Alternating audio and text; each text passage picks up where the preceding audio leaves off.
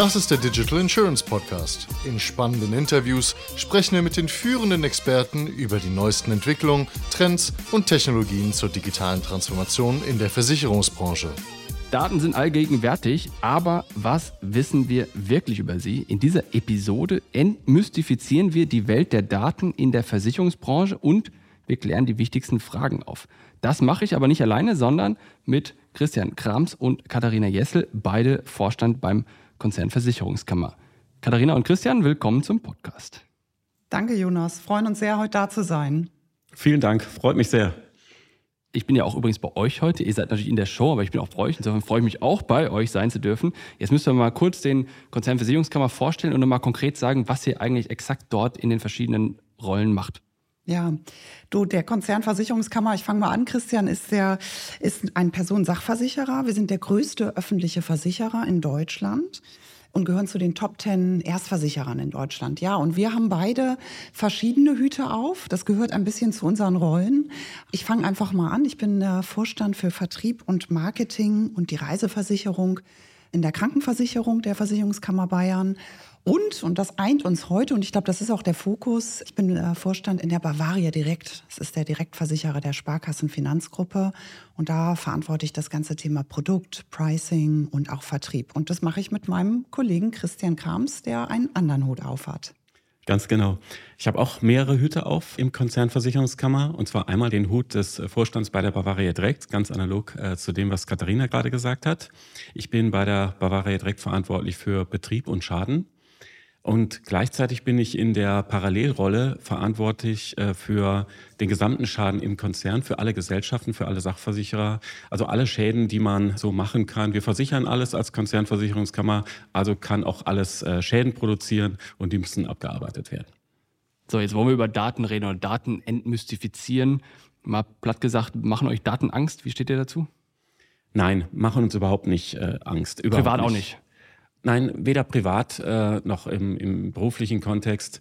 Daten sind zunächst erstmal irgendwelche Objekte. Da geht es dann darum, irgendwelche Informationen äh, rauszusammeln und die idealerweise irgendwo in den Kontext äh, zu bringen. Im Interesse des Kunden, aber natürlich auch im Interesse des Unternehmens. Macht uns überhaupt keine Angst. Du hast hier übrigens eine sehr äh, lustige Mischung. Der Christian ist nämlich Mathematiker. Echt jetzt? Ich wiederum bin Kommunikationswissenschaftlerin und wahrscheinlich prägt das auch so ein bisschen unseren gemeinsamen Blick auf das Thema. Meine Antwort auf deine Frage ist, ich bin da, glaube ich, eine persönliche Lernkurve gegangen von erstmal gar nicht so das ganze Thema KI für einen selber so anzunehmen, sondern mal zu, war noch relativ weit weg.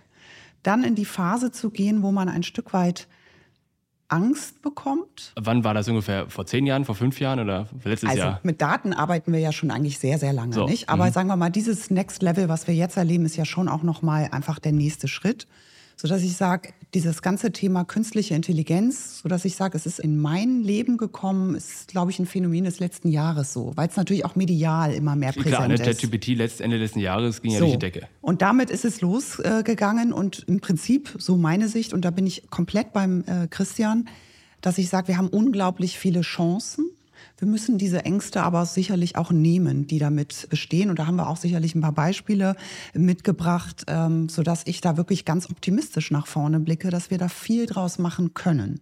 Wie seht ihr das denn?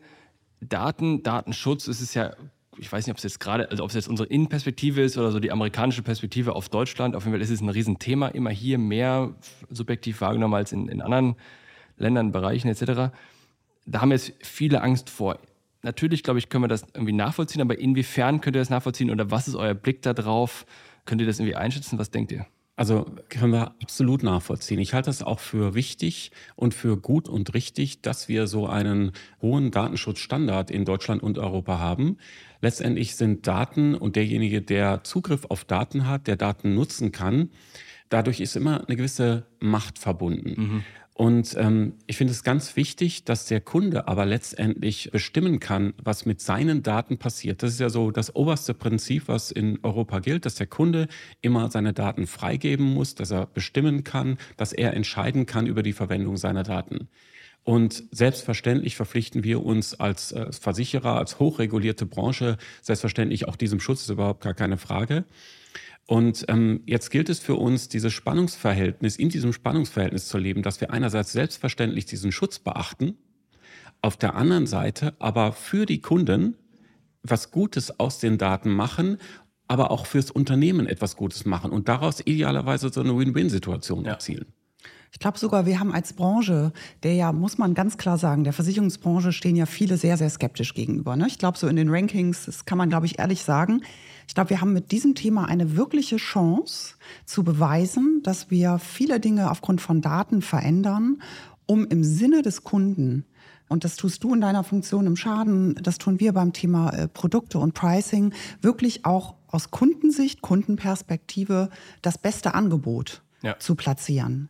Und deswegen lass uns diese Chance nutzen. Ich glaube, das kann man jetzt, aber man muss es auch beweisen am Kunden in der realen Erfahrung. Das, was ich mal als Beispiel an der Stelle bringe, ist, dass du klassisch Online-Werbung hast und ich will ja eigentlich als Kunde oder ich als Nutzer will, dass die Werbung, die ich angezeigt bekomme, möglichst die passt auf das, was ich gerade brauche. Also wenn man es mal extrem ausdrückt und es einen Computer gäbe, der vorhersagen könnte, was ich wollte, bevor ich selbst wüsste, fände ich das cool, müsste ich weniger nachdenken. Klar wäre ich dann irgendwie beeinflussbar etc. Aber das ist erstmal gut. Insofern ist ja eigentlich die Datenverwendung in meinem Falle, finde ich, sinnvoll für mich als Nutzer, weil ich im Grunde weniger irrelevante Werbung gezeigt bekomme. Das ist ja das, was ihr auch gerade meintet, ne? Wahrscheinlich ähm, wie kann ich die Daten für den Kunden besser nutzen, oder? Und das machen wir ja schon. Also wir arbeiten zum Beispiel mit sogenannten Next Best Action Modellen. Das heißt, wir sehen, welches Risikoprofil hast du und könnten dir dann schon zum Beispiel, keine Ahnung, die Rechtsschutzversicherung zusätzlich zu deiner Kfz-Versicherung in, in welchem Bereich jetzt? Im Vertrieb oder Support? Im Vertrieb ja. jetzt sozusagen. Nicht? Und das sind so Dinge, wo wir aufgrund deines Profils eben sagen können, Mensch, guck mal, das und das macht Sinn für dich. Oder wenn ich einmal kurz in den Bereich Gesundheit gehe, wenn man sieht, da ist jemand über der Beitragsbemessungsgrenze, guck mal, du könntest dich jetzt privat versichern. Ja. Oder wenn du gesetzlich versichert bist, ich brauche eigentlich den und den Zusatzschutz, weil ich habe gerade ein, ein Kind bekommen und das Thema sozusagen Krankenhauszusatzversicherung wird relevant. Also da sind wirklich reale Mehrwerte drin und die kannst du sehr, sehr passgenau damit anbieten vor allem auch äh, im Betrieb oder im Kundensupport Schaden, wenn ich anrufe und, und Sachbearbeiter mein, meine Telefonnummer erkennt und schon meinen Vertrag dazu hatte, der passt, dann spare ich mir die Zeit, das alles nochmal zu erzählen. Oder lebt ihr wahrscheinlich so? Ganz genau. Das sind ähm, alles äh, Themen, die, die heute eigentlich schon äh, mehr oder weniger bekannt sind, heute auch gemacht werden von Versicherern, auch von uns. Wir sind gerade eigentlich äh, dabei, die, die nächste Stufe zu gehen. Das, was Katharina gerade schon angesprochen hat, diese Next Best Action. Das heißt, aus Mustern, also aus riesen Datenmengen Muster zu erkennen, die uns die Möglichkeit geben, den nächsten besten Bearbeitungsschritt zu analysieren und abzuleiten. Das heißt, jetzt mal bezogen auf Schaden, bei den vielen, vielen Schadenfällen, die wir in der Historie hatten, die sich aber alle irgendwie unterscheiden. Wenn wir jetzt den einen konkreten Fall jetzt vorliegen haben, aus diesem einen konkreten Fall dann abzugleichen, mit welchem historisch abgearbeiteten, gut abgearbeiteten Schadenfällen ist der denn vergleichbar? Und daraus dann abzuleiten, was ist denn damals gemacht worden? Und könnten diese Aktivitäten nicht heute auch genau die ja. richtigen sein? Das kann dann auch erstens so weit wie möglich automatisiert werden und zweitens dann aber auch einem Sachbearbeiter bei der Entscheidungsfindung vorgeschlagen werden. Heute machen wir es immer noch so, bevor die Frage vorkommt, dass die letzte Entscheidung immer noch beim Sachbearbeiter liegt. Macht auch Sinn weiterhin, oder? Macht absolut Sinn.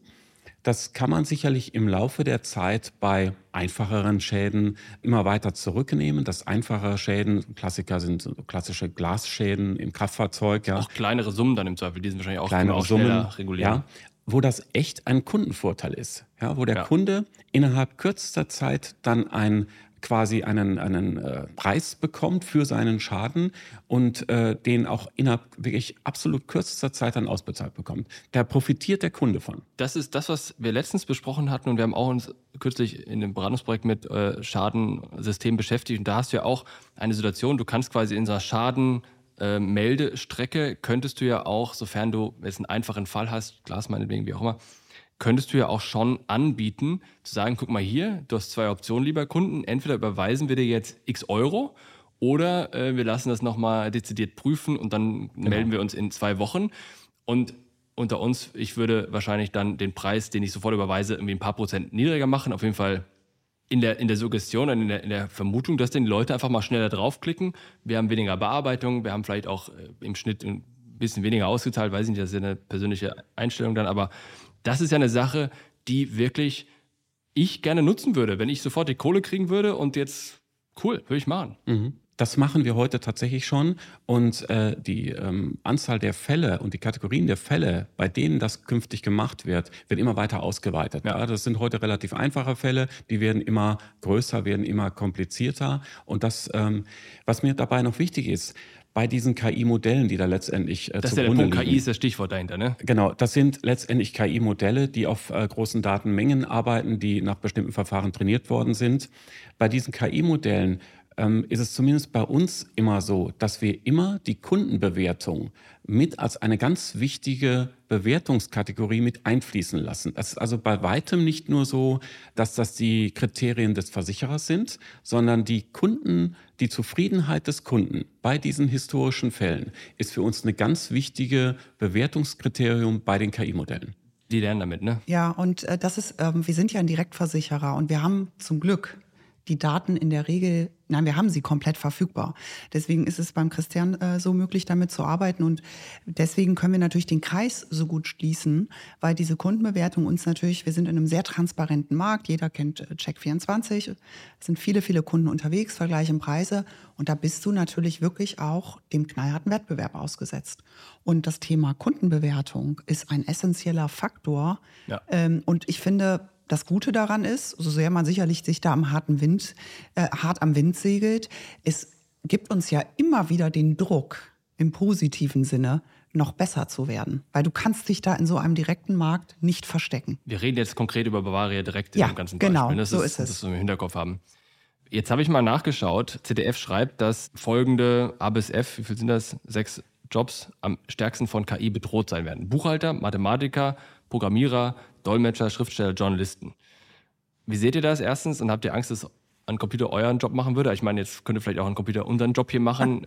ich weiß noch nicht genau, wie das geht, aber das, äh, das, geht ja wirklich. Also ich meine, Sprache generieren und so. Also man kann ja wirklich einen Text generieren und so ein Interview und dann brauchen wir uns alle nicht mehr. Also ja. habt ihr Angst davor, dass euer Job durch Computer gemacht wird? Also, ich glaube, mein Blick darauf ist, äh, dass wir vor allem dateninformiert arbeiten werden, aber nicht sozusagen bei jedem Punkt fallabschließend. Abzugrenzen von Daten getrieben, richtig? Korrekt, so mhm. ist es. Und natürlich gibt es Berufsgruppen, wo viele Standardteam, die ja übrigens wohl bemerkt, auch ganz viel Zeit für Dinge sozusagen in Anspruch nehmen, die vielleicht gar nicht unbedingt wertstiftend sind, dass die sozusagen ersetzt werden können, um, und glaube ich, der Faktor Mensch ist da immer noch ganz wichtig, um zu schauen, wo sind denn noch neue Potenziale, wo kann man noch ähm, aktiver werden im Markt, so dass ich sage, natürlich werden gewisse Dinge wegfallen. Habe ich grundsätzlich Angst? Nein. Ich, man fragt sich ja auch, sag mal, muss es in Zukunft noch Vorstände ja, das, das meine ich ja, genau. Ja? Aber ich sag mal so, wir haften wir haften für Entscheidungen. Jetzt stell dir mal vor, Produkthaftung. Eine korrekt oder eine Maschine äh, macht das. Wer haftet denn dann? Ja, Moment, dann, dann haftet halt der Hersteller der KI. Ja, spannend. Aber du siehst das, oder wer zahlt Steuern da drauf? Ja, wir zahlen Steuern. Also da gibt's, also vieles ist davon einfach auch noch nicht zu Ende dekliniert. Ja, was es eigentlich gesellschaftlich bedeutet dann am Ende. Da, also ich habe da mehrere Gedanken zu. Ein wichtiger Aspekt, und ich habe ja einige Podcasts auch zum Thema KI gemacht und jetzt auch gerade einen Vortrag zum Thema ChatGPT gehalten und alles in der Versicherungsbranche.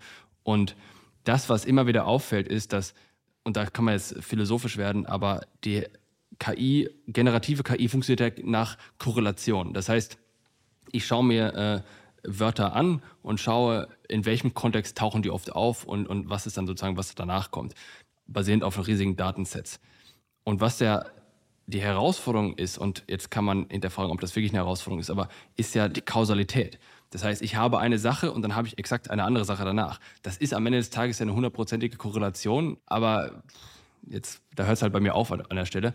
Aber das, das ist ja die Sache, die noch nicht funktioniert. Und deswegen sind diese ganzen Generative AI-Modelle ja noch nicht so exakt, dass ich jetzt sagen könnte, liebe Freunde, ich äh, bin Ihr Vorstand, was soll ich als nächstes machen? Dann kriege ich als Antwort, du, du, könntest jetzt das machen, du könntest jetzt zum Beispiel eine Strategie entwickeln und du könntest aber auch äh, das mit Leuten besprechen, aber du könntest jetzt auch was anderes machen. Das ist alles nett, ja. Das sind Ideenanreize, aber, und das ist ja der Punkt, am Ende des Tages muss ich immer noch selbst entscheiden, was ich damit mache. Ja. Ja, das ist also vollkommen richtig. Das ist alles ähm, Korrelation, das ist alles ähm, Wahrscheinlichkeit. Genau. Die Wahrscheinlichkeit, dadurch, dass äh, ChatGPT gerade öffentlich ist und genutzt wird, dadurch wird die Wahrscheinlichkeit, dass die Ergebnisse besser werden, immer weiter optimiert, kommt immer, immer höher. Das System versteht aber selbstverständlich nicht, was es macht. Also den, den Sinn und, und Kontext und Inhalt gibt es natürlich nicht. Aber nochmal zu deiner Frage. Natürlich werden sich ähm, Jobprofile werden sich verändern. Einfachere Aufgaben, die werden wegfallen.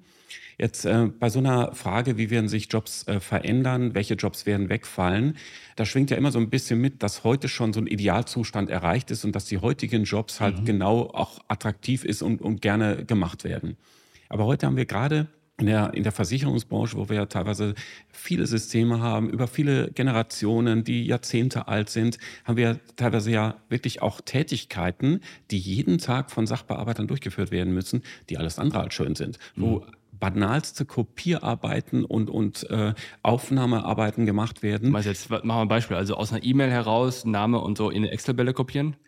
Ja, wird natürlich äh, alles äh, so weit wie möglich inzwischen schon dann automatisch gemacht, aber zum Beispiel Bilder aus verschiedenen Systemen oder äh, Übersichten, ähm, die, die vielleicht wenig sprechend sind, dann muss man nochmal tiefer einsteigen in einzelne Themen. Also es will damit sagen, es gibt heute einzelne Tätigkeiten im Rahmen des Gesamtjobprofils eines Sachbearbeiters, die alles andere als, als schön und, und äh, attraktiv sind.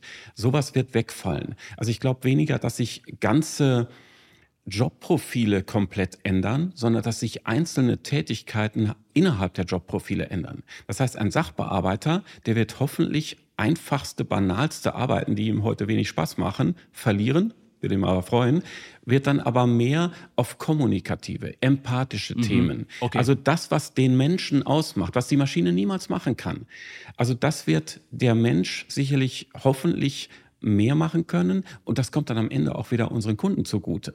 Du sprichst jetzt davon wahrscheinlich von Situationen, Callcenter, Schaden, Annahme, the first notice of loss. Kunde ruft an, völlig aufgelöst, ich weiß nicht, Krankheit, Reise, steckt vor Ort fest, was ich weiß. Also irgendein Schaden, der emotional sehr bedeutend ist. Und dann ist ja die Aufgabe des Bearbeiters, und da ist der Begriff Bearbeiter schon nicht mehr richtig, ist es schon fast Seelsorge. Also einfach aufnehmen und, und quasi verstehen und, und erstmal Comfort geben. Und das meinst du, das ist eine Sache, die Maschinen eher weniger machen können aktuell. Ne? Genau. Wir haben den schönen Begriff des Kümmern. Ja, okay, besser. Wir wollen genau. uns um unsere, diesen vielleicht etwas altmodischen Nö. Begriff, aber da steckt, glaube ich, ganz viel Gutes und Positives drin. Wir wollen uns um unsere Kunden kümmern. Das braucht nicht in jedem Fall sein. Wir haben banalste Schäden, die, die werden jetzt keinen irgendwie äh, großartig emotional äh, belasten. Aber wir haben natürlich auch mit, mit vielen großen Schäden äh, zu tun. Brandfälle, Personenschäden und, und, und. Und da braucht man jemanden, der ihn erstmal emotional abholt und dann praktisch durch diesen Schadenprozess durchführt. Im Hintergrund wird der Sachbearbeiter dann maximal unterstützt durch solche KI-Systeme. Ja. Und er kann sich dann immer mehr auf den Kunden einlassen und dann echt kümmern vielleicht zwei Aspekte noch. Das eine ist, es gibt ja auch Befragungen bei Kunden. Ist es okay für dich, wenn dich ein Chatbot berät oder mhm. eben ein realer Mensch? Kurz wisst ihr, was die Antwortquote so, ist? Und die Antwort ist folgende: Es kommt drauf an. Also Aha. Menschen wollen ganz klar, sie können mit in gewissen Fällen, wie bei einer einfachen Beratung, sagen, finde ich einen Chatbot okay, aber ich möchte wissen, dass es einer ist. Mhm. Und das ist ja der Punkt, je mehr du simulierst, je mehr du so eine, also solche Lösungen technisch anbietest, kannst du die natürlich immer weiter verfeinern. Ne? Du kannst ja auch bis zu einem gewissen Grad sogar ja emotionale Dinge damit einbringen. Ja? Äh, Beispiel, kurzer Sidestep, KI wird zum Beispiel im Bereich Demenz eingesetzt, um älteren Menschen, die zum Beispiel alleine sind tagsüber, was jetzt ein anderes Thema, aber berührt mich meiner Rolle beim Krankenversicherer, die zum Beispiel drei, vier Mal oder in der Stunde dieselbe Frage haben. Mhm. Ja, wo, also entweder ist gar kein Mensch da, Pflegekräfte haben wir eh kaum mehr in Deutschland, aber dieses System oder diese Fähigkeit lernt dann darauf einzugehen, anders mhm. mal zu antworten, mal ruhig, mal schneller, so. Heißt, es kann bis zu einem gewissen Grad ja auch Emotionen, zumindest bis zu einem gewissen Grad bringen. Aber, und das ist der Punkt dieser Befragung gewesen, die Leute wollen wissen. Ja. Also jetzt nicht im Fall Demenz, aber in, in anderen Beratungsfällen, sie wollen wissen, dass es eben eine, also eine technische Lösung ist versus ein Mensch. Das heißt, es gibt nicht eine grundsätzliche Ablehnung und ein großes grundsätzliches Befürworten, sondern es ist sehr fallabhängig. Und wie gesagt, wenn du gerade einen großen Kfz-Unfall hattest und stehst da, bist unter Schock, dann musst du wahrscheinlich eher mit einem Menschen sprechen, als jetzt mit einer Maschine, die einfach deinen Schaden aufnimmt. Ne? Glaubt ihr, dass sich das, ob sich das in 50 Jahren ändert? Glaubt ihr, dass das in 50 Jahren immer noch relevant ist, dass die Leute das wissen wollen? Also ich habe jetzt keine Antwort darauf. Gute Frage. Gute Frage. Ich glaube aber, dass das Phänomen Menschen orientieren sich zu Menschen als soziale Wesen. Und wenn man sich ein bisschen so ein bisschen in die Entwicklungsforschung reinbegibt, Menschen mhm. suchen Nähe, das wird sich, glaube ich, also meine Vermutung auch nicht in du lässt 50 dann Jahren. Eigenen, du lässt deinen eigenen Chatbot mit dem Chatbot des Versichers dann quatschen oder sowas in der Art. Vielleicht nimmt es mir ein paar unangenehme Dinge, was weiß ich, bei der Steuererklärung ab, weil das wird direkt mhm. geregelt. Aber ich glaube, im Thema emotionale Nähe und Zugewandtheit zu Menschen bei entscheidenden Punkten, glaube ich, wird sich der Mensch am Ende nicht weiterentwickeln. Das wäre ja dann schon mit Aufkommen von Handys, von allem ja auch schon der Fall gewesen. Hättest ja auch sagen können, ja. muss ja nicht mehr zu jemandem nach Hause gehen. Ne? Ja, Du hast, Katharina, du hast gerade über Pricing gesprochen, dass du dich damit beschäftigst. Und ich meine, du hättest da auch was dabei. Ja. Erzähl mal zwei Sätze dazu, mhm. was Pricing angeht. Also wir nutzen natürlich Daten schon lange. Als Direktversicherer ist das sozusagen echt auch unser äh, ja, Hauptfokus, dass wir gucken, welche Risiken äh, sozusagen gehen in den Bestand, wie preisen wir. Und das tun wir schon sehr, sehr lange. Es ist wirklich DNA des, der Bavaria direkt. Ähm, was wir jetzt aber nach vorne noch mal mehr tun, und das ist ein Stück weit Teil der Entwicklung, wir möchten uns auch einen gewissen, ich sag mal, Code of Conduct gehen, wie wir mit Daten und Pricing umgehen. Ich gebe mal ein Beispiel. Mhm, ja. ja. Ähm, wir wissen, dass ähm, ältere Menschen, jetzt bitte lage mich nicht fest, älter bedeutet ab 50 plus, ja, oder wie auch immer, ältere Menschen. Das ist immer die Perspektive des eigenen Alters, was alt ja, ist. so. Die wir wissen, die haben eine höhere Preisbereitschaft, liegt natürlich oft auch am Thema Einkommen und Co. Ja, so. Jetzt könnte man natürlich sagen, super, da kannst du dasselbe Risiko ja mal gleich, ich mache es jetzt mal platt 50 Euro teurer machen. Mhm. Ja, so und da sind so Dinge, wo wir sagen, wir müssen schon irgendwo ein Stück weit gucken. Die Daten geben uns den Insight. Die Frage ist, was verwendest okay, du? Okay, du, ja? du, redest quasi über den Reservationspreis. Was ist jemand, also Preis, also die Bahn macht sehr wunderbar. Äh, Leute, die bereit sind, früh zu buchen, die kriegen dann einen Discount. Das sind dann eher Privatreisende. Business Kunden, die Preise buchen am Tag vorher, deswegen machen die einen riesen Aufschlag drauf. Ja. Das ist ja so die Preisdiskriminierung, die ja quasi alltag und üblich ist, auch bei der Flug und Reise und überall Hotel. Und das ist natürlich auch, was man nutzen kann, aber muss man natürlich vorsichtig nutzen oder responsibly nutzen. Ne? so ist es. Ne? Und jetzt muss man sagen, ohne jetzt in Geschäftsmodelle einzusteigen, natürlich, wenn ich da einen Flieger buche und ich habe drei Sitze für 69 Euro nach Madrid und keine Ahnung, 30 für 500 Euro, dann ist das natürlich sicherlich eine Mischkalkulation und die hängt ja nicht an dir als Person, männlich, Alter weiß ich jetzt nicht bei dir, Jonas, aber weißt du, sondern nicht, also nicht an individuellen Daten oder an demografischen. Meine Kinder würden ne? sagen, ich bin bald tot, aber das ist was anderes. ja, also, aber das ist eben bei uns anders und so gibt es einige Beispiele und wir merken halt, und da arbeiten wir zusammen eben mit den äh, Pricing-Kollegen auch im Konzern, zu sagen, lass uns auch ein gewissen, wir haben eine Governance, eine starke, die rechnet äh, sozusagen regelt die Kostenstrukturen, all die Dinge, aber wir arbeiten gerade auch an möglichen, ich sag mal, Code of Conduct, nicht? weil theoretisch kannst du mit so einem Modell nach vorne natürlich ja, aber wie balancierst du das jetzt? Also ich meine, dann mach doch mal diesen Code of Conduct auf. Wie balancierst du jetzt, was ist jetzt fair? Uh, also fair ist übrigens in der du hast es aufgemacht, ja, ja, rein, ich ja? weiß, du bist rein. Der Christian springt mir gleich bei. Fair ist übrigens im Bereich Versicherung ein ganz der Christian schwerer. Müde, ja. Da komme ich ein bisschen aus der Markt. Fair ist ein ganz schwerer Begriff in der Versicherung, weil ein Versicherer was als fair empfindet und der Kunde sagt, finde ich überhaupt nicht. Also fair ist, ich, ist ein ganz schwieriger Begriff. Ja, ich glaube, am Ende natürlich arbeiten wir auch in gewissen Zielen und Zielkorridoren. Ja, wir wollen wachsen. Da hat die Bavaria direkt eine tolle äh, Geschichte hingelegt. Wir wollen wachsen, nicht? Aber es ist immer noch so und vielleicht mache ich da den Bogen zu uns auch als öffentlicher Versicherer. Wir sind ja stark in den Regionen verankert, nicht? Wir sind äh, unsere Anteilseigner sind die Sparkassen. Das heißt, wir haben schon eine Chance auch hier, sage ich mal, mit einem anderen Fokus an Nachhaltigkeit zu agieren. Das sage ich ganz klar. Das macht uns als öffentliche Versicherer aus. Und wenn du mich fragst, wo ist da die Grenze? Ich glaube, dass wir schon sehr ja, vorsichtig und trotzdem zielorientiert mit dem Datenbestand umgehen, den wir haben. Wenn ich vielleicht ergänzen darf, fair in dem Sinne, dass derjenige, der aufgrund eines persönlichen Verhaltens ein höheres Risiko eingeht, zum Beispiel beim Autofahren, mhm. dann ist es, glaube ich, für die allermeisten Menschen durchaus fair, dass solch ein Mensch auch ein höherer Preis bezahlt für seine mhm. Kfz-Versicherung, ja. als der andere Mensch, das Gegenbeispiel, der jetzt äh, mit einem vielleicht normal motorisierten, normalen Fahrzeug, vielleicht noch mit seiner Familie, mit äh, Kindern hinten drin, sich absolut an die Verkehrsregeln hält. Und das kann man natürlich über beispielsweise Telematiktarife, die wir im Konzern haben, aber auch über andere Kriterien kann man das messen und mit einfließen lassen in die Bepreisung eines Kfz-Tarifs beispielsweise. Oder nimm Betrugserkennung. Mhm. Betrug belastet ein Kollektiv. Ja. Und durch Betrugserkennung kannst du sowas schon mal rausfiltern. Das heißt, eine Versicherungsgemeinschaft, und das ist ja das Prinzip der Versicherung, trägt eben solche Themen auch nicht mit. Mhm. Das mit, diesem, mit dieser Risiko, persönlichen Risikoeinstellung, das ist ja, da, da kommen ja komplexe Sachen zustande. Also das Adverse Selection ist ja das Thema. Du hast, ich meine mich zu erinnern, damals, als ich war, damals gab es mich ja noch nicht, aber ich habe irgendwie Studien gelesen, dass als die Gurtpflicht in Autos eingeführt wurden, sind die Leute halt schneller gefahren. Und ich weiß nicht, ob es genauso viele Unfälle gab oder nicht. Wahrscheinlich ist es schon in der Summe am Ende besser, aber die Leute sind schneller und riskanter gefahren, weil ihr wahrgenommenes Risiko eines Unfalls gesunken ist. Und das ist ja das, was auch quasi ein Versicherer implizit auslöst. Sobald ich versichert bin, kann ich auch einmal mehr über die Ampel rennen, weil pff, bin auch versichert. Also über die rote Ampel rennen, bin auch versichert so ungefähr. Ne? Also auch wenn ich einen Helm aufsetze, muss ich nicht ganz so beim Fahrradfahren muss ich ganz, nicht ganz so aufpassen, wie wenn ich keinen Helm auffahre. Und das ist ja ein Ding. Und ich bin so bislang bei, bei Versicherungsprodukten privat für mich zurückhaltend, weil ich, äh, und das ist wahrscheinlich eine falsche Einschätzung, aber weil ich von mir behaupte, dass ich überdurchschnittlich vorsichtig bin im Alltag. Auch gerade wegen Kinder renne ich sowieso nicht über eine rote Ampel drüber, also was wäre ich denn? So, und, und dann denke ich mir so, pff, wenn, wenn ich dann sehe, wie irgendein anderer da jetzt drüber rennt, ja, kein Wunder, dass der Tarif so hoch ist, weil der gleich überfahren wird oder irgendwann einen Unfall auslöst. Das ist ja genau dieses Dilemma, in dem wir alle drinstecken. Aber dann wäre es doch fair, wenn du als vorsichtiger Absolut. Mensch dann auch eine günstigere Prämie bezahlen musst, als derjenige, der über die rote Ampel ja, läuft. Wenn wir ja? schon hier sind, können wir direkt mal darüber reden. Äh, das machen wir im Anschluss. Das machen wir im Anschluss. Machen wir dir ein Angebot. Genau. genau, mach dir mal ein Angebot. ja. ja, okay, verstanden. Sehe ich auch so.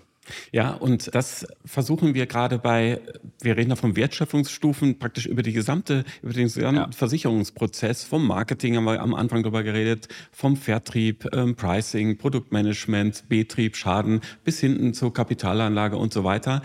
Überall werden Daten genutzt und wenn wir es schaffen, aus diesen Daten Informationen zu generieren, sodass wir unseren Job besser machen können. Aber bitte nicht nur zu unserem Gunsten, sondern immer, wie wir es jetzt gerade rausgearbeitet haben, im Interesse des Kunden. Wir haben gerade dieses Stichwort Betrug auch genannt. Heute ist es so, dass äh, es bisher der Sachbearbeiter so anhand bestimmten Merkmalen erkennen kann, ob ein Betrugsvorfall äh, vorliegt. Aufgrund Aber Erfahrung, ne? Aufgrund Erfahrung, genau, da spielt ganz viel Erfahrung mit. Aber das hängt dann natürlich auch immer wieder davon ab, wie viel Zeit hat der Sachbearbeiter? Gibt es gerade im Moment eine, eine besondere Situation? Hat er, ist er gerade besonders aufmerksam? Und das, was der Sachbearbeiter heute nicht rausfinden kann, ist, wenn ganze Betrugsnetzwerke so arbeiten, dass der einzelne Fall praktisch gar keine Möglichkeit hergibt, die Betrugsaktivität zu erkennen mhm. und man halt eine ganze Reihe von Schadenfällen, in denen dieser Betrug halt äh, gerade zutage tritt, auswerten muss und der einzelne Sachbearbeiter eigentlich völlig chancenlos ist, einen, ein Betrugsnetzwerk zu erkennen. Da hilft letztendlich beispielsweise die, die Daten, wir reden ja über Daten und die Auswertung von Daten letztendlich dann auch wieder unseren Kunden, weil wir dadurch durch Betrugserkennung und äh, Betrugsvermeidung auch letztendlich die Prämien reduzieren können. Äh, wurdet ihr schon von der KI betrogen? Ich meine, wisst ihr ja vielleicht nicht, ne, wenn es passiert ich ist. Ich kann mich äh, zumindest nicht daran erinnern. Deswegen äh, ist bisher äh, für uns natürlich ganz wichtig, dass der Mensch immer die letzte Entscheidung trifft. Ja. Nee, nicht, nicht von eurer internen KI. Ach so. Ich meine von außen, weil jetzt, das ist, ja. das, das hatte ich die ganze Zeit im Kopf, vielleicht habe ich es nicht deutlich gesagt, aber du kannst ja jetzt das auch umdrehen. Du kannst ja jetzt, und ich kann es nicht, weil ich nicht diese entsprechenden Prompts ingenieren kann, aber du kannst ja jetzt fotorealistische Bilder generieren. Und jetzt generiere ich mir halt ein Bild von einem Schaden auf meinem Auto drauf. Ja, sowas ist alltäglich inzwischen. Das passiert permanent jeden Tag. Also wirklich, ähm, äh, wirklich so fingerierte KI-Bilder. Ja. Okay. Das die erkennt ist, ihr aber, weil sie dann doch nicht so gut sind. Die Art, diese Bilder zu fingieren, wird immer besser. Wir erkennen sie. Wir würden sagen, dass wir sie erkennen. Wahrscheinlich gibt es immer noch einen gewissen kleinen Prozentsatz, den wir nicht erkennen, wo wir immer Hoffen besser wir, werden. Ne? Also das ist ein, ein laufender, ja, ja. ein Wettlauf. Ganz ne? Maus. Ich habe letztens gehört, dass auch Leute einfach mit Kreide irgendwie einen Strich aufs Auto gemacht haben und dann war das schon äh, ein Schaden oder sowas. Aber das ist eine, äh, eine andere Story. Wie seht ihr das Zusammenspiel zwischen KI und, und Menschen? Also hochinteressante Frage. Ich bin fest davon überzeugt, dass gerade solche KI-Modelle und der Mensch immer mehr zusammenarbeiten werden und immer mehr zusammenarbeiten müssen. Denn so ein einzelnes losgelöstes KI-Modell, das gibt es ja gar nicht. Das muss immer irgendwo in einen Prozess äh, integriert werden. Und es gibt normalerweise da immer Entscheidungspunkte, wo die KI irgendwo einen Entscheidungsvorschlag generiert, der Mensch das aufnimmt und das irgendwie weiterverarbeitet. Das in aller Regel ist das der Fall. Da habe ich ein schönes Beispiel. Wir sehen heute im Totalschadenbereich Kfz, also wenn ein Auto so stark beschädigt ist, dass es eben sich nicht mehr lohnt, es zu reparieren, da sprechen wir von Totalschaden, dann erkennt der Mensch heute anhand der am Anfang relativ geringen Informationen, erkennt er nur einen Teil dieser Fälle. Und interessanterweise haben wir bei unseren KI-Modellen jetzt festgestellt, dass sie ehrlicherweise unbeabsichtigt genau das Gegenstück erkennen. Also genau die Totalschadenfälle, die der Mensch nicht erkennt. Aber umgekehrt, die Fälle, die der Mensch erkennt, da hat wiederum die KI Schwierigkeiten. Also liegt es ganz gut auf der Hand, diese beiden Kompetenzen miteinander zu verbinden und die Fälle, die die KI erkennt, zusammenzunehmen und die dem Mitarbeiter halt auch äh, vorzulegen, weil die anderen erkennt er sowieso und daraus dann ein abschließendes Bild zu generieren. Also ich glaube, das Thema Mensch-Maschine ist ganz spannend, wenn ich jetzt mal auf, aus die Kundensicht gehe. In einer Beratungssituation wissen wir, dass viele Interessentenkunden sich ein Stück weit Hemmungen haben, gewisse Fragen zu stellen, weil sie sich in der Regel mit Versicherungen nicht jetzt wirklich auskennen. Machen wir ja? ein Beispiel. Also ich weiß zum Beispiel nicht, ich, jetzt nicht ganz unser Thema heute, aber Stichwort Altersvorsorge ist ja ein Riesenfeld. Ja. So.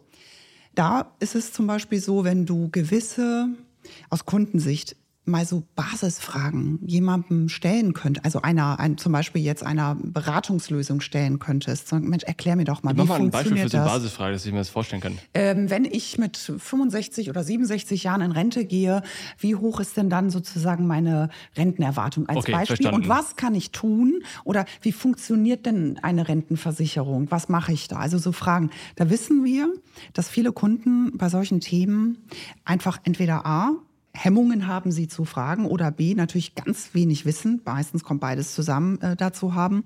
Und da kann zum Beispiel bei einer Beratung vorab, wenn ich das sozusagen in einer ähm, maschinengetriebenen Kommunikation mache, erstmal so die ganzen Basisfragen abfragen. So, und jetzt kommt genau der Faktor, den der Christian auch sagt. Am Ende das Vertrauen, das bringe ich aber einem Menschen entgegen, weil ich in der Regel, ob es auch im Bereich beispielsweise Krankenversicherung, aber auch Kfz-Versicherung, wenn du wirklich ein, ähm, ein wertiges Auto hast, äh, an dem du sehr hängst oder ne, im Bereich äh, Gebäude, dann ist es so, dass mir am Ende das Vertrauen, was mir auch dann im Zuge eines Beraters, eines Menschen entgegengebracht wird, mich ja auch am Ende im Abschluss bestärkt und sagt, pass auf, ist eine gute Wahl. Du hast etwas für, keine Ahnung, die nächsten 10, 15 Jahre als gute Entscheidung Entscheidung getroffen. Das heißt, du kannst dich über die Daten informieren, kannst die Basisfragen stellen, hast die schon mal weg und dann kommt im Prinzip ein Berater und sagt, jetzt gehen wir das nochmal durch, jetzt gucken wir uns nochmal deine Lebenssituation genau an. Also, keine Ahnung, ihr zieht aufs Land, ihr kriegt nächstes Jahr euer erstes Kind und so weiter. Und da ist das der Faktor Vertrauen. Dann auch im Abschluss der Faktor, der dann wieder durch den Menschen dazukommt. Ist das das Thema, das Vertrauen durch den Menschen dazukommt, ist das wirklich so ein Riesending? Ich ja. habe gerade darüber nachgedacht ich vertraue der Maschine an vielen Stellen. Beispiel Navigationssystem. Ich fahre irgendwo hin von Berlin nach München und ich vertraue dem Navigationssystem, dass ich auf die richtige Straße fahre, um irgendwann einzukommen. Selbstfahrende Autos oder sagen wir mal erstmal Spur, Lane Assist, Dingsbums, ich vertraue dem Ding, dass es die Spur hält oder dass es selbst fährt. Das ist ja auch viel Vertrauen. Also ich vertraue ja auch dem Wecker, dass er mich am nächsten Tag weckt, sofern der Akku nicht leer ist. Insofern sehe ich ja schon ein Vertrauen in Maschinen, Flugzeuge und so weiter und so fort kann es nicht sein, dass dann auch ich dieses Vertrauen irgendwann in diesen generativen Chat-Assist-Bot, whatever, naja, habe? Ich will es mal so sagen, ich glaube, die Konsequenz dieses Vertrauen ist ja eine unterschiedliche. Also wenn du jetzt dem Navi vertraust und es leitet dich halt dummerweise doch in den Stau rein, dann ist die Konsequenz, okay, ich bin halt zwei Stunden später da. Ja. ja? Die Konsequenz einer Entscheidung, die du erst in 15 oder 20 Jahren vielleicht treffen wirst, jetzt wenn wir im Bereich Personenversicherung sind. Ja? Selbst, aber selbstfahrendes Auto? Lenkt nach links und dann ist auch im Gegenverkehr. Auch das ist richtig. Da ist die Konsequenz wahrscheinlich auch nicht schön, da hast du, hast du recht. Aber ich sag mal, insbesondere beim Thema, wo es ja auch um das Thema sozusagen der eigenen mhm. Person geht. Äh, da äh, muss man vielleicht auch wirklich ein bisschen unterscheiden. Äh, da ist sicherlich dieser Faktor Vertrauen ja. und sagt mir jemand, und gibt mir auch jemand einen Tipp und sagt, pass auf, ich habe das auch so gemacht. Kann dir wirklich sagen, ich habe das und das nicht bereut, es funktioniert. Das ist schon etwas, was du am Ende Genau, auch der, die Marke, wo diejenige herkommt, ist ja, ja auch, ich habe Vertrauen in die Marke und äh, Bavaria Direkt zum Beispiel war ich bisher nicht enttäuscht wurde, sowas in der Art. Ja, und es ist am Ende aus der Kundensicht eine Mischung. Zum einen sehe ich natürlich 4.387 Kundenbewertungen mit, keine Ahnung, 4,3 Punkten. So. Und das andere ist aber, ich gehe zum Nachbarn und frage, sag mal, genau. wo hast denn du dein Auto versichert? Ja. Und das ist ja der Punkt am Ende. Da siehst du ja genau dieses Zusammenspiel. Und das kannst du jetzt natürlich entlang der verschiedenen Aspekte in die eine oder andere Richtung entwickeln. Also das ist für mich ein ganz klarer äh, Blick, wo beides zusammen dann am Ende kommt. Wir haben ja sind ja gestartet mit dem Ziel, Daten zu entmystifizieren. Jetzt haben wir eigentlich hauptsächlich über KI gesprochen. Inwiefern würdet ihr sagen, dass das jetzt passt? Also gibt es wenig anderes, was, ohne jetzt große Töpfe aufzumachen, aber gibt es jetzt wirklich wenig anderes, was, wo Daten relevant sind oder ist am Ende kanalisiert sich alles in das Thema KI rein? Nicht unbedingt generative KI, aber auch grundsätzlich auch äh, Next Best Action und so Kram. Wie seht ihr das? Also das grundsätzlich ähm, sind Daten ja die Grundlage und was wir als Versicherer seit Jahrzehnten machen, ist Daten auswerten. Da wurden dann früher irgendwelche Tariftabellen erstellt. Ja. Letztendlich ist das auch irgendwie eine Auswertungstätigkeit gewesen, die früher Menschen gemacht haben, dann irgendwann mit Excel und so weiter, die heute irgendwelche IT-Systeme machen und die heute weitergehen, nämlich dass sie Muster aus diesen riesigen Datenmengen erkennen. Das ist letztendlich KI. Und deswegen, wir haben vorhin äh, diesen Begriff entmystifizieren äh, genannt. Das finde ich ganz wichtig. Wir sollten Daten, aber auch das, was KI macht, echt entmystifizieren. Am Ende arbeitet KI dahingehend, dass äh, riesige Datenmengen untersucht werden auf Muster, sind da irgendwelche Muster drin, die irgendwie erkannt werden können und kann aus diesen Mustern irgendwas abgeleitet werden. Und deswegen sind Daten, zu deiner Frage, deswegen sind Daten schon die Grundlage von all dem. Nur machen wir diese Datenauswertung heute nicht mehr einzelne Menschen oder einzelne Teams von Menschen, sondern wir machen es viel schneller, viel umfassender mit Hilfe von entweder Analytics-Systemen, die nichts mit KI zu tun haben, oder tatsächlich mit KI-Systemen. Das heißt, eigentlich sind Daten ja gut und hilfreich, sofern sie nicht ausgenutzt werden, um eine Machtposition aufzubauen und dann auszunutzen. Und das kann man jetzt verhindern oder nicht. Äh, auf jeden Fall, es macht Sinn, einen Code of Conduct zu haben, wie ihr es gerade beschrieben habt, um äh, eben responsibly mit, mit Daten umzugehen. Oder, oder was ist euer Blick auf die Zukunft? Ja, das ist ganz, ganz wichtig, dass der Kunde und der Mensch im Allgemeinen bestimmen kann, mit, was mit seinen Daten passiert. Also welche, um welche Daten geht es überhaupt? Was passiert mit diesen Daten? Wozu werden diese Daten möglicherweise ausgewertet? Und all das steckt in diesen ganzen regulatorischen Vorgaben, denen wir insbesondere als Versicherer natürlich sehr, sehr stark unterworfen sind. Und ähm, bei aller Arbeit, die uns solche regulatorischen Vorgaben natürlich machen, ehrlich gesagt fluchen wir da natürlich manchmal drüber. Aber jetzt als, als Mensch und als Bürger, der ich natürlich außerhalb meiner Rolle selbstverständlich auch bin, bin ich froh, dass wir hier in Deutschland, in Europa leben, wo wir so einen starken Datenschutz haben und dass wir eben nicht in irgendwo in, in Autokratien leben, wo ich am Ende nicht genau weiß, was mit Daten passiert, was äh, aus meinen Daten gemacht wird und wie diese Daten möglicherweise gegen mich verwendet werden. Ich glaube, das ist heute, da sind wir hier heute ganz, ganz weit von entfernt und wir tun alle gut daran, äh, diesen Zustand so aufrechtzuerhalten und uns dafür einzusetzen. Ja, und deswegen auch mein Blick. Ich habe da, ich sagte am Anfang, ich habe so eine gewisse innere Lernkurve, auch, auch sicherlich aus der Perspektive eigener, äh, der eigenen gesellschaftlichen Thematik raus. Ich habe einen positiven Blick da nach vorne. Ich glaube, es kann in vielen Punkten noch unser Leben auch erleichtern, wo wir es gar nicht erahnen. Du fragst dich immer noch, warum du auf deinem Handy fünf Apps einzeln ansteuerst und dann hast du wieder dein Passwort vergessen und denkst, Mist, ich wollte doch jetzt gerade und weißt du, kennst, mhm. kennen wir alle. Stell dir mal vor, das wird irgendwo in deinem persönlichen Raum einfacher und kannst sagen, log mich mal ein, guck mal bitte, wann morgen ein Flug nach München zurückgeht. Weißt du, das sind so Dinge, die auch ja ganz viel wegnehmen können und mein Glaube ist, dass wir vielleicht die freigespielte Zeit auch irgendwie, und das wäre auch unsere Aufgabe, in die Gesellschaft zurückgeben können. Ja, und äh, deswegen für mich ein positiver Blick. Wenn wir es, wie Christian auch sagt, wirklich gut in den Rahmen fassen und die Chance haben wir in Europa. Herzlichen Dank fürs Gespräch. Danke dir, Jonas. Hat Spaß gemacht. Vielen Dank. Das war eine weitere Ausgabe des Digital Insurance Podcast. Folge uns bei LinkedIn und lass eine Bewertung bei Apple, Spotify und Koda.